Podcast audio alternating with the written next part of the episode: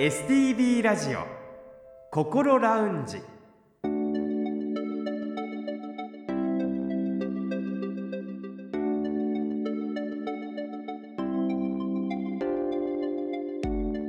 おはようございます。北本孝夫です。土曜日朝5時45分になりました。この時間はあなたの心にそっと寄り添う心ラウンジをお送りします。心の悩みは人それぞれですがそんな悩みを一人で抱えてしまってはいませんか？この番組ではそんなあなたのために未来に向かって前向きな一歩を踏み出せるような情報を時間の限りお届けしてまいります。この後6時までぜひ心ラウンジにお付き合いください。それでは今週も心ラウンジのアドバイザーをお迎えしましょう。札幌友メンタルクリニック高誠代理事長です。先生おはようございます。おはようございます。今週もどうぞよろしくお願いいたします。よろしくお願いいたします。さて10月は今までこの番組で取り上げてきたさまざまなテーマについて改めてご家族の立場に立って深掘りしてお送りしています。今までの内容と重複する部分もあるかと思いますがあらかじめご了承ください先週と今週はご家族の中で誰がメンタルの不調をきたすかによって他の家族がどう対処していったらいいのかということで先週は父親と母親でお話をしていったんですが今週はまずご家族の中でお子さんがうつ病などの気分障害を発症した場合ご家族はどのように対応すればいいのかお話を伺いますがお子さんの場合は先生いかがでしょうか？そうですね。あのお子さんの場合は、ね、大人と同じですね。休むことは大事なんですよ。親御さんができるだけ休ませてあげること。元気ができてくるまでがですね無理させないことですよね。そしてですねお子さんはねこれ年齢にもよりますけど大人よりもですね自分が今どういった状態になっているのか理解できない。ただただ不安になってしまう子どもさんが多いですよね特に学年にもよりますがそれを言葉で表現できないお子さんが結構多いですよ。うんで言葉で表現できないのになんとなくいつもと自分が違うということになっているお子さんがパニックになってしまうことも結構多いです。なるほどあそうですよね大人でさえ不安になるのに、はい、お子さんだったらよりまた不安が大きくなるというか、はい、っていうことですよね。そうなんですよね。あのお子さんの場合そういった状態になってるのはこうどのようなサインから読み取ったらいいんですか、えーと、お子さんの場合はですねあの身体症状でサインを出すことが結構多いです。これは無意識のうちに本人がやってるんですけれども例えば朝起きられない起きてもですねご飯食べられない結構多いのはですね頭痛と腹痛なんですよ、うん、朝起きてからですねすぐ頭痛になったり腹痛になったりすることがありますよね。こういう時はですねやっぱり要注意だと思いますね、うん、それから今まで大好きな遊びをしなくなるとか喋、うん、るのが好きな子が喋れなくなるとかいろいろあります。でとにかくいつもと違うな思ったらそれがもしかしてというサインになると思います。なるほど。お子さんの不調を感じてクリニックに連れて来られる親御さんもいらっしゃると思いますが最近のその親御さんの傾向はありますか？いや親御さんはねよく勉強されてますね、はい、皆さんですね。お家の方がですね来る前にとにかくねインターネット本などでいろいろね勉強なさって、うん、そして予習をしてからですね私のところに来ることが半分以上あると思いますね。ただねこれが非常にいいことなんですけれども時々戸惑う時もあります。どんな戸惑いかというとね実はねこういう薬を出してください。こういう薬を出さないでください。はっきり言ってくることがありますよね。あじゃあ先生に対しても具体的な要望をする親御さんがいらっしゃる。えー、そうですね、あの気持ちが非常によくわかります。お子さんのことを大事にしてとにかくこの子のために何ができるんだかを考えてですね。そしてそれをですねお医者さんに伝える。これはねとってもとってもいいことなんですけれども最初はあんまりですねそこを限定しないでいただきたいなと思うんですけど、うん、その中であの選択肢を私が出しますのでそこで一緒に考えていただきたいなと思うんですよ。あまあそうですよね。あのインターネットなどで得られた情報っていうのはもう全てのお子さんに当てはまる話でもないですしまあ、その部分はやっぱり目の前にいるお医者さんを頼ってくださいっていうことです、ねそうなんですよね。あのお子さんの場合は未成年ですので、あのやはり保護者の意見が非常に重要なんですよ、そうするとねこれこれしないでくださいとなるとするっていうのは勇気がいるわけですよね、いやでもねこうした方がいいと思いますね。頑張って言いますけどねあの本当に必要な時はね。でもねやはりねそうしてほしいならそうしましょうかってね言いたくなる時もありますよね。なので最初はですねあの考え方いっぱいあると思うんですけどご相談という形でいただけると非常にありがたいですよね。あのこうしなさいじゃなくてこういう意見もあるんだけど先生どう思いますか？といただけると非常にありがたく思います。まあ、当たり前の話ですけれどもその治療の方法も、まあ、複数の選択肢があるっていうことですよね。はい、でそうなんですよねその選択肢は先生は持ってらっしゃるから。そうですよね。そこはね、あの絶対こうしなきゃならんとも実は思ってないことがほとんどですので、こういう方法がある、こういう方法がある、いかがですか？こういうふうにするとこうなる可能性が高いけど、でもこういうデメリットもあるよっていうことをね、ご説明した上で、家族さんそしてご本人とね、三者で決めていきたいなと思いますね。さてお子さんがうつ病などの気分障害になると外出するのも難しくなって学校に行けなくなるというお子さんも出てくると思うんですがその点はいかがでしょうか？えーそうですね。まずこういう場合も先ほど申し上げましたように休ませること無理させないことは最も重要だと思いますよね。こういう時はですねまず「そうか何々く何々さんは今日ちょっとしんどいんだよね」と認めてあげることですよね。でそこはですね学校生かすことを目標にせずにですね子どもさんが動き出すのを待っていただく私はそれが一番いいと思いますね。お子さんだってね親が大好きですからお家の方が大好きですから学校行かないとお家の方が悲しくなるというのもね実は分かってると思うんですよ。それでもですね生きづらいというサインを出すっていうことはよっぽどのことだとご理解いただきたいと思いますね。辛いことを認めてあげてそして学校に行きたくないということもそれも否定しない。はい、うんそうですね。なるほどっていうのはねやっぱりね子供だって逃げ道が必要ですよ。無理やりこうしなさいああしなさいとにかく頼むからこうしなさいとなると子供逃げられなくなりますよ。そこはねそっとしてあげてあそうかそうしてもいいんだよってまずね親御さんがですね余裕を持って接してあげることでそれがいいと思いますね。ただ一方で親の立場としてはうん学校に長い期間行かなくなる、まあ、行かなくなる日がずっと続いてしまうとこの先どうなってしまうんだろうっていう不安になると思うんですよね。そうですよね。でこういう時はですねこれもねとにかくあのいろいろな方専門家の方とご相談いただくことをお勧めしますね。はいこの前ですねご出演いただいたですね安倍先生のような非常に精通している専門家もいらっしゃいますのでこういう方とですねご相談いただくといいと思いますよ。はい、心のリカバリー総合支援センターの安倍先生のお話インタビューの模様はポッドキャストで聞くことができますよね聞。けますよね、はいそういえば聞けますよね、うんぜひね聞いていただくとねとてもね私はねいいと思いますよ。あとは、まあ、相談の窓口としては、うん。こういった専門の先生もありますけれども他にどういったところがありえーとますか、ですね、皆さんねあのご存じない方もいらっしゃいますけどあの学校にですねスクールカウンセラー必ずねいますので担任の先生と相談してスクールカウンセラーのですね面接を受けていただくこともとても重要だと思いますよ。スクールカウンセラーさんというのはね学校の子どもさんに非常に詳しいカウンセラーさんの方ですのでですね学校に行かなくてもスクールカウンセラーさんにまず会えるんですよ。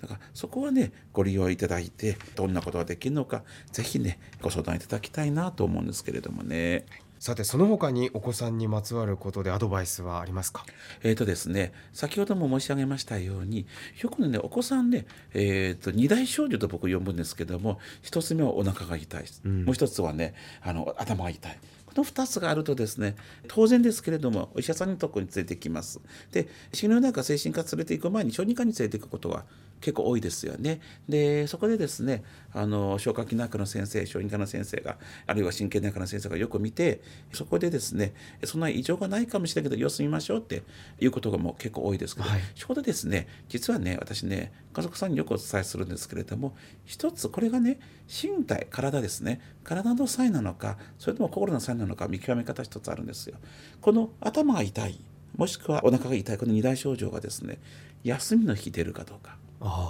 日曜日の朝になるかどうかですね。うんというのは体の病気であればあの体がね曜日知らないからうん日曜日になってもですね頭が痛いんですよ。はいでお腹痛いんですよ。しかしもし本当に学校のストレスによって心がしんどくなったのであれば実は意外とですね日曜日の朝はねお子さんがね元気なんですよ。で日曜日の朝は元気で平日になると症状が出ることがもし出てきたらこれはやはりねメンタルクリニックの方がいいと思います。こういうこともねよくあの家族ご家族さんにアドバイスします。ここまではお子さんに関するお話を伺いましたでは次におじいちゃんおばあちゃん、まあ、高齢のご家族の方がうつ病などの気分障害を発症し毎日元気がなくなっていくような場合はどうしたらいいんでしょうか？そうですねこれはですねまず本当に気分障害なのかそれともこの気分障害の裏に認知症の初期症状が出てくるのか、はあ。これ非常にね見極めが、ね、難しいです、うん。あの実は精神科医でもねわからないです最初は。わからないことが多いですので。そういう場合はですねとにかく受診するといいと思います。特にですね今10月ですけどおそらくあと早ければ年内遅くても来年の前半にですね認知症の早期に非常に効く薬が使えるようになります。だからそういう意味でもですね早期に受診することは非常に重要だと思うのでとにかくちょっとでも調子悪かったらですね病院行きましょうと声かけていただきたいと思います。これ行くのはかかりつけのお医者さんっていう？えーとそうですねご本人が言ってくれるのであれば直接メンタルクリニックの方がいいと思います。なんでかというとやはり精神科の病気ですのでそれに気づくのが早いのは精神科の医師ですね。であのかかりつけもね非常にいいと思うんですけれども一つ、えー私が気になることがご本人がかかりつけ医の前ではいいように振る舞うんですよ。先生がね「最近どうですか?」「いいですよ」ってすぐ言うんですからね、そうするとかかりつけにしてみれば「大丈夫だよ」って心配することがないよってかかりつけもよく見てるんですけれどもどうしてもその本人の言葉に左右されてしまいますので、そういう意味ではです。精神科医は先入観がないんですよ。初めて会う人ですから。割とね精神科医はですね本人の言葉をねあんまり鵜呑みにしないことが多いですのでよく見て見極めようとするのでそういう場合は本人が言ってくれるのであれば私はメンタルクリニックの方がいい選択だと思います。実際に先生のところにご高齢の親を連れてくる方が、まあ、多いとはいそうです。いうことです。何かこう、そういった人たちの傾向なんていうのはあるんでしょうか？えーそうですね。あのー実はですね同居してない親に久しぶりに会うとあれ？と思ったりああるいは急に親から電話かかってきて言われてびっくりして親のところ行ったら「あれ？お母さん元気ないな。お父さんおかしいな」と。気づくことが結構多いですけども。でそうするとね連れて行きますよね。これはおかしいと。あの病院に連れてくるとですね「えー肺を治してくれ」という気持ちが強いので「先生あの頼むからお母さんお父さんちょっとあのこのままじゃ見てられないから早く薬を出してくれ」っていう方が結構多いですよね。でこれはね面白いことにね自分の子供さんを連れてくる親とはねちょうど反対になること多いですよね。お子さんを連れてくるときは薬は飲ませたくないっていう傾向が多い。できるだけ先生薬飲ませないでください薬出さないでくださいということが。うん、えー親御さんが結構多いですけどもご高齢の親御さんを連れてくるお子さんの場合はですねできるだけ早く薬出して治してくれっていう方が結構多いですよね。これなんで違うんですか？これなんででしょうね。私もね不思議に思ってるんですけどいまだにね答えがないんですけれどもねうんおそらくあのお子さんっていうのは小さいわけですから小さい時に時々あの親御さんっていうのはあのこの薬もダメあの薬も少量っていう経験があるわけですよね。しかし私たちから見た親っていうのは物覚えがあった瞬間からもう大人なわけですから親が普通に薬飲んでるのを見てきたわけですよね。そうするとあのどっかで親が薬飲んでいいよっていう錯覚があるんです。しかし実際はどうなのかっていうと老人の場合特に高期老高齢者75歳以上になるとですねあの薬を体の外に出す分解して外に出す力がだいぶ弱ってるんです。肝臓の力がだいぶ弱って腎臓の力も弱ってとにかく内臓の力が弱るわけですから同じ薬でも効きすぎること非常に多いんですよ。なので実は老人の場合は小児児童よりも慎重にならざるを得ないです。特にかく薬の副作用は念頭に入れて出さないといけないんですよ。うん、その場合はですねあのお子さんたちとのご希望に合わないことも結構多いですよね。特に同居してないお子さんたちはね焦るんですよ。このまま放っていけない。このままかあの私たちが帰ると親はどうなるのか分かんない。先生早く治してほしいって言いますけども、しかし医師の場合はですね早くということは結局ドンと薬出すことにつながりかねないんです。それができないんですよ。あの老人の場合は極少量から始めることが結構多いですので、うん、要は例えばですよ、えーと、大人の場合の最小夜の半分まず出してみてで1週間で様子見るんです。っていうのは飲んでからすぐ副作用出なくてもですねやはりしばらくしたら出てくる。ということ多いですし、そしてこれ有名な話なんですけど老人というのはですね感覚が鈍るわけですけど副作用出ても本人は訴えられないことが多いんです。老人というのは口の渇きに気づかない時がありますのでだから脱水になりやすい。老人が中水炎盲腸ですねになると痛くないことが多いんですよ。そうすると気が付いたらこんだけもう病気になってるのに何も訴えないことが多いんです。そこをよく観察してあげないと副作用に気づかないことが結構多いですよね。だから老人の場合もちろんお医者さんとしても早く治してあげたいんですけどもでも本音を言うとやはり早く治すよりも安全に副作用を出さずに治してあげたいんです。そのためにはやはりいきなりドンと行くのではなくてじっとゆっくり直してあげたいです。うん、そこのでですねやはりお子さんとのね相違が出てくること結構多いですよね。そしてもう一つの視点ですが今年の6月にご出演いただいた弁護士の白先生がおっしゃっていたようにあのご高齢の方の場合だと誰がクリニックに連れてくるかで遺産相続などのトラブルに巻き込まれるっていうこういう可能性は 先生あるんでしょうか？まあまあ言いたくないですけど結構ありますよね。結構あるんですか？ありますよ。あの先ほどの話につながるんですけれども、あの特に薬出す場合はねその前にまず聞くのは兄弟何人いるのかって聞きますよね。一人の場合はね割とねそのあのお子さんが全て決められるんじゃないですか。それがね兄弟が3人も4人もいるとあの副作用出た時にね虫がくよりは飛んできてねなんでこんなもん出したんだ僕は聞いてないぞってだってこの場にいなかったでしょって言いたくはなるんですよね。だからこういう時はねできるだけねあのご説明した上で、えー、お子さんたちの総意としてどうなのって。何よりご本人の立場になって考えていただいた時に答えがどうなるのか教えていただきたいっていうふうに思いますよね。ねまあ医師としては巻き込まれたくないというのは正直なところです。はい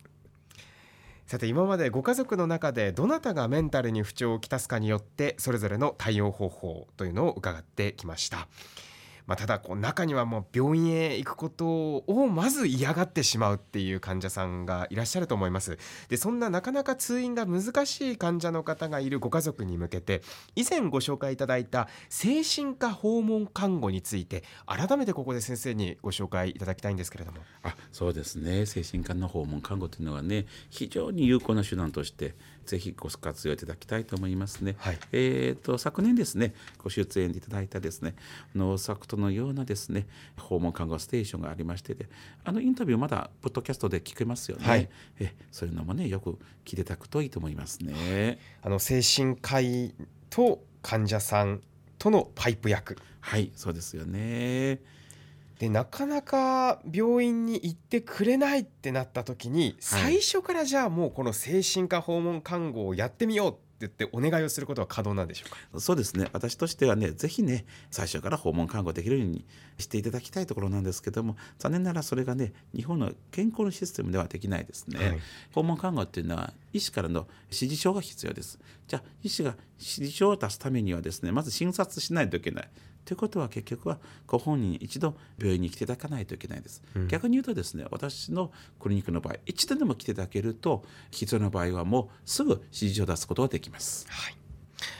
ただ一方で患者さんご本人が、えー、精神科訪問看護も拒否してしまうっていうことももちろんあり得るってはいいうことですよね。もちろんですよね。だって人間対人間ですから相性もあるわけですよね。うんまあ精神科訪問看護だけじゃなくてですね、あの地域のね相談センターとかケアマネとかいろいろですね、とにかく専門家にご相談いただくといいと思います。でご本人はねなかなかですねご相談なさらない場合もあると思うんです。はいその場合はですね家族だけは対応する窓口になって疲弊することもね結構あると思うんですけどその場合はですねショートステイレスパイト入院このような方法もあると思います。ショートステイレスパイト入院という言葉は初めて聞きました、え私は。あのショートステイとレスパイト入院は、えー別々のことですけれども、ショートステイはですね介護保険を使います。でレスパイト入院は医療保険を使います。どちらもですね要は当事者をちょっとお家から離れていただいてその間にですね面倒見る人が少しでも息抜きできるんですよね。